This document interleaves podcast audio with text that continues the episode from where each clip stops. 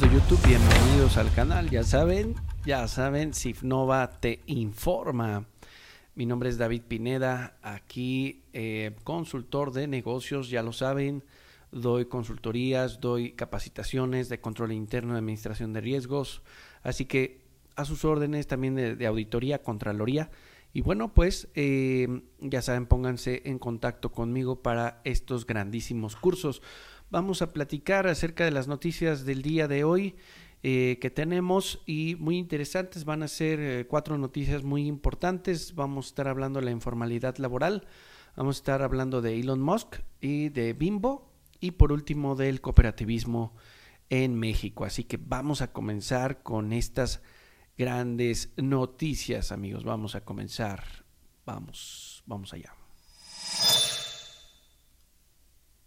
Así es. Pues sí, pues sí, vamos a ver esta primera noticia. La informalidad laboral alcanza al 56% de la población trabajadora en marzo de 2022. Información del economista, como ustedes pueden observar aquí. El 51.1% de los hombres y el 56.8% de las mujeres que trabajan lo hacen en la informalidad, señores, en la informalidad muy grave, muy grave. Millones, exactamente 31.6 de millones de trabajadores y de trabajadores en el país salen a trabajar, salen a trabajar o lo hacen desde sus hogares sin una protección que garantice por completo sus derechos laborales, sin contratos, sin accesos a viviendas, a, créditos y demás, sin acceso a instituciones de salud, con jornadas mayores al límite de la ley federal del trabajo o con ingresos intermitentes, a veces sí y a veces no. La informalidad laboral ha acompañado la recuperación del mercado laboral en México, tanto como en el empleo formal. Aunque las afiliaciones al IMSS han alcanzado niveles históricos en los meses recientes, todavía el 55.7% de la población trabaja, que trabaja lo hace en la informalidad, en la informalidad. El hecho también de que estés inscrito en el IMSS no quiere decir que estás trabajando, ¿no? De acuerdo con cifras del, eh, de la encuesta nacional de ocupación y empleo a marzo de 2022 nos da este dato del 55.7% de la población trabaja en la informalidad, amigos. Esto refleja que más de la mitad, más de la mitad de quienes tienen alguna ocupación en México, en este país hermoso, se encuentran en condiciones vulnerables en algún ámbito laboral alguno que no tienen acceso al, a la seguridad social, que no tienen acceso a créditos, que no tienen acceso a las prestaciones laborales. Entonces la informalidad laboral alcanzó con mayor fuerza a la población laboral femenina, mientras que el 55.15% de los hombres que trabajan se encuentran en esta condición. La tasa de las de la tasa de ocupación de las mujeres en la informalidad es de 56.8%. Una de las implicaciones más graves de la persistencia de un mercado laboral informal tan grande es la ausencia de acceso universal y gratuito a servicios de salud, a servicios preventivos y atención de la salud. A marzo de 2022 se registran 21.6 millones de trabajadores, es decir, 61.1% del total, que no cuentan con este derecho, señores. Gran parte de la informalidad se concentra, se concentra en los sectores del comercio, del comercio minorista, servicios, industrias manufactureras, el trabajo desde el hogar y las actividades agropecuarias. ¿sí? Entonces, gravísimo, gravísimo, señores, que no se tenga acceso a los servicios mínimos de salud por parte de estos trabajadores, porque el gobierno, ¿dónde está? ¿Qué está haciendo? ¿Qué está haciendo, señores? ¿Qué está haciendo?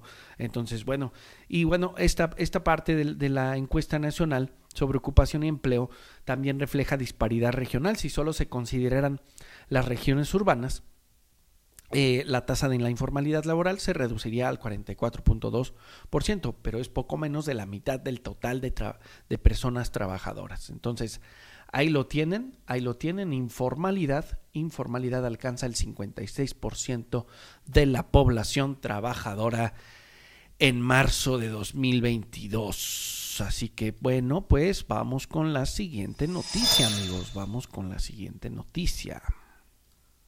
Pues sí, amigos, Elon Musk, Elon Musk quiere comprar Coca-Cola, bueno, por lo menos, por lo menos hizo hizo la broma, ¿verdad? Que este cuate pues empieza con las bromitas y luego y luego termina haciéndolo. No, no creo que le pudiera alcanzar para comprar una marca de este tamaño.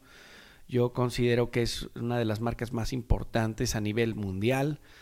Entonces, no considero, sino lo es, es un hecho, ¿no? Entonces Elon Musk coquetea con comprar Coca-Cola, información del Universal. Entonces, por medio, por medio de Twitter, el fundador de Tesla y también SpaceX eh, bromeó sobre una adquisición, una nueva adquisición y el cambio que le haría a Coca-Cola, ¿no? Entonces, bueno, pues la, mm, la, bromita está en que le volvería a poner cocaína como la fórmula original, ¿verdad? Este, que tenía unos 3.5 gramos, si no mal recuerdo, de cocaína, la, eh, la mezcla, la fórmula de, de Coca-Cola, ¿verdad? En sus inicios. Entonces ya más de 100 años tiene, tiene la marca. Entonces, a través de su cuenta de Twitter, el fundador de Tesla bromeó con volverle a poner cocaína a la Coca-Cola, ¿no? Next, I'm buying Coca-Cola to put the, cocaine back in. Este, y bueno, pues los usuarios le respondieron, ¿no? Le respondieron, ahí está, mira. This is the first publicity. Um, publicity, um, sold bottle of Coca-Cola in 1894 uh, y el cual contenía 3.5 gramos de cocaína. y aquí está la Coca-Cola, ¿no? Aquí está la Coca-Cola y que contenía 3.5 3.5 gramos, ¿eh? 3.5 gramos. Y bueno, ahí le responde Baby Dog, este, ¿cómo sería la, el nuevo packaging? este, um, luego Austin Bernard le, pone así. Y bueno, pues eh, vamos a ver, o sea, vamos a ver porque por ahí está haciéndole guiños a diferentes marcas. Por ahí también se escuchaba que Twitter podría comprar, perdón, podría comprar, eh, eh, ¿cómo se llama? WhatsApp. WhatsApp, ¿no? Entonces, pero bueno, no creo, no creo que Mark Zuckerberg le quiera vender WhatsApp. Es un gran negocio, ¿no? Es un grandísimo negocio. Entonces, no creo que se lo quieran vender, pero ahí está, ahí está el rockstar, ¿no? El nuevo, el nuevo magnate de la tecnología y de los negocios a nivel mundial. Bueno, pues ahí lo están teniendo, el nuevo visionario, ¿no? Este, después de Steve Jobs, muchos consideramos que es el nuevo Steve Jobs, el verdadero Steve Jobs, ¿no? Entonces, el verdadero innovador, digamos, el verdadero innovador de la tecnología, ¿no? Pero bueno, pues hay mucha gente que le cae gordo, que le cae mal, pero bueno, pues ahí ya es de cada quien, ahí está, con sus 3.5 gramos de cocaína, decía, decía este cuate, ¿no? Entonces, pues bueno, ahí está la, la noticia, vámonos con Bimbo, vámonos con las noticias de Bimbo, porque han abierto, han abierto una tienda. Así es, y bueno, cuando todo parece que se tiene que digitalizar, bueno, Bimbo, Bimbo nos sale con esta, con esta onda, señores. Mercado 2.0 nos trae esta, esta, esta información. Eh, Bimbo estrena tiendas y así se llaman. Se llaman Bimbo Go. Bimbo Go. Cuando todo parecía en, en el mercado, la tendencia a digitalizarse, que creo que va a seguir, obviamente, pues estos cuates dicen, pues vamos a crear una tienda propia con una propuesta de valor eh, propia, ¿verdad? Entonces ellos quieren eh, presentar su producto de una forma pues hasta lo mejor divertida, darle espacio a la gente para que pueda comer adentro, eh, que puedan vender sus productos lo más frescos posibles directamente de fábrica y con precios de fábrica además y con precios de fábrica, ¿no? Está Bimbo Go, ahí lo están ustedes viendo, ¿no? Ahí están ustedes viendo, están los productos desde dos pesos, ahí nos están informando el, blog del gordo, ¿no?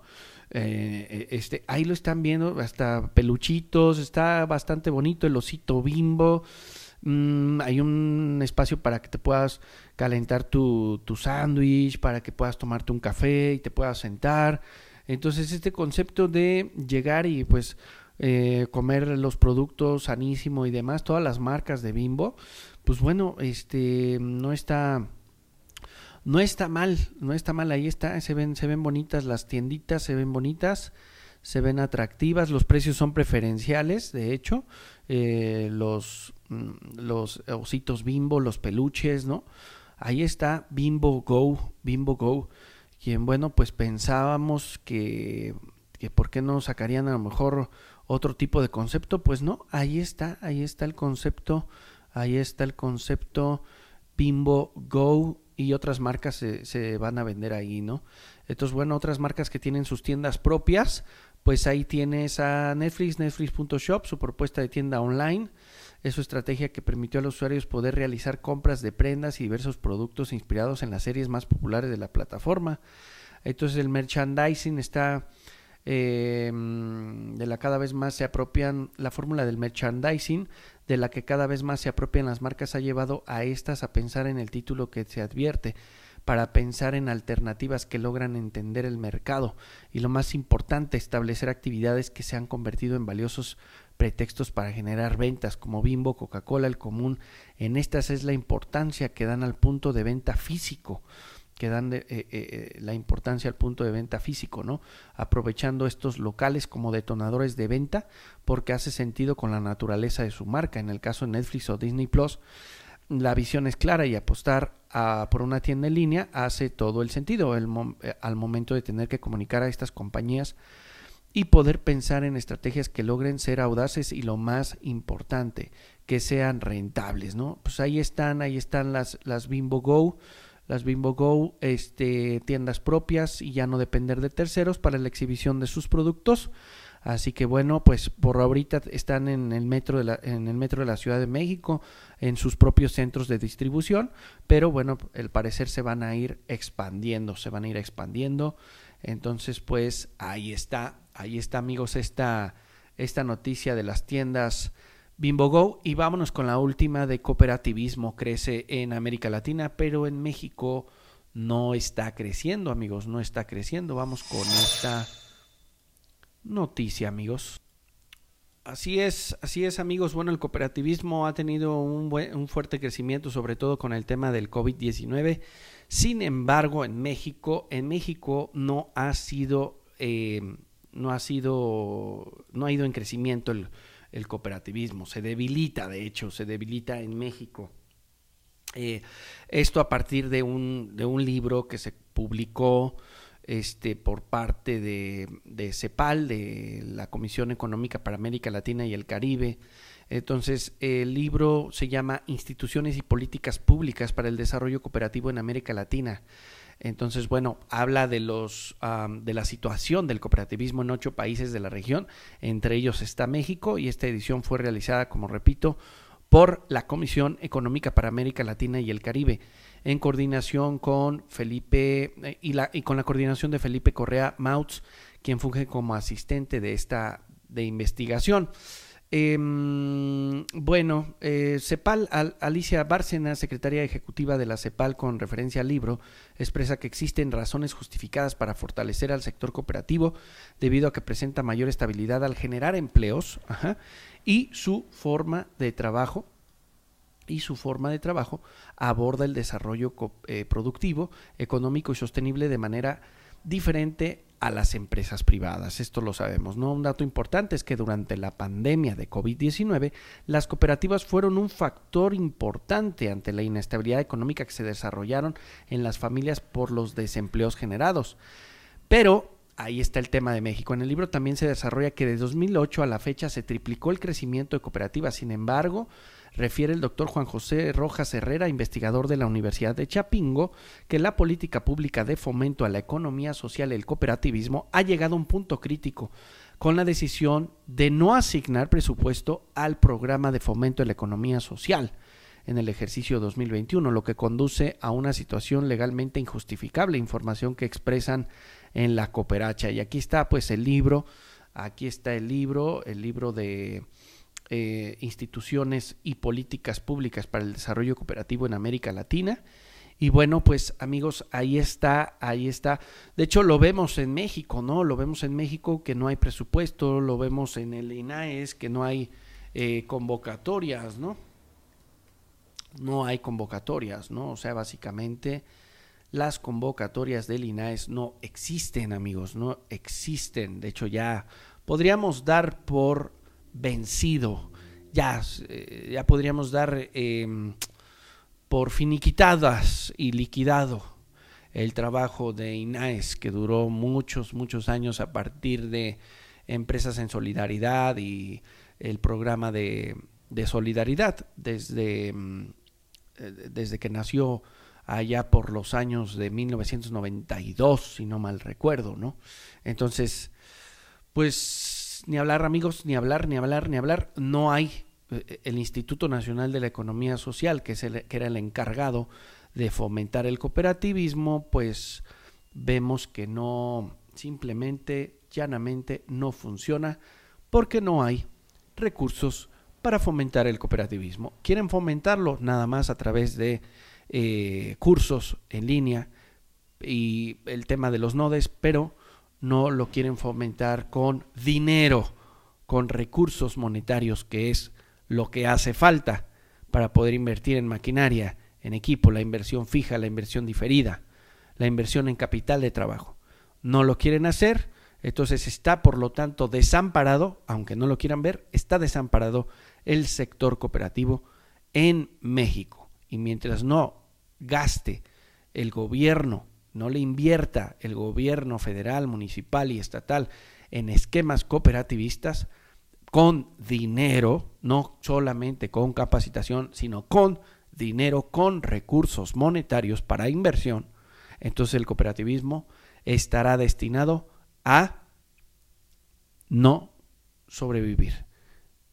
Porque vivimos en una economía de libre mercado, aunque no les guste al presidente y demás. Entonces, el cooperativismo tenderá a qué? A desaparecer, a desaparecer. Tal vez el cooperativismo de ahorro y crédito popular no lo va a hacer porque está muy bien regulado por la Comisión Nacional Bancaria de Valores, pero sí el productivo, sí el de consumo. Definitivamente, al menos de que exista el cooperativismo, eh, el principio de cooperación entre cooperativas. Pudiera ser. Quienes pudieran rescatar al sector productivo y de consumo del cooperativismo tendría que ser el sector cooperativo de ahorro y préstamo. Solamente esa sería la salida que tiene este sector de la economía eh, social, que es muy potente, que es muy bueno, que otorga empleos eh, formales, sostenibles, sustentables, pero no vemos inversión. Entonces es hora de que las cooperativas de ahorro y préstamo rescaten al sector de consumo y al sector productivo.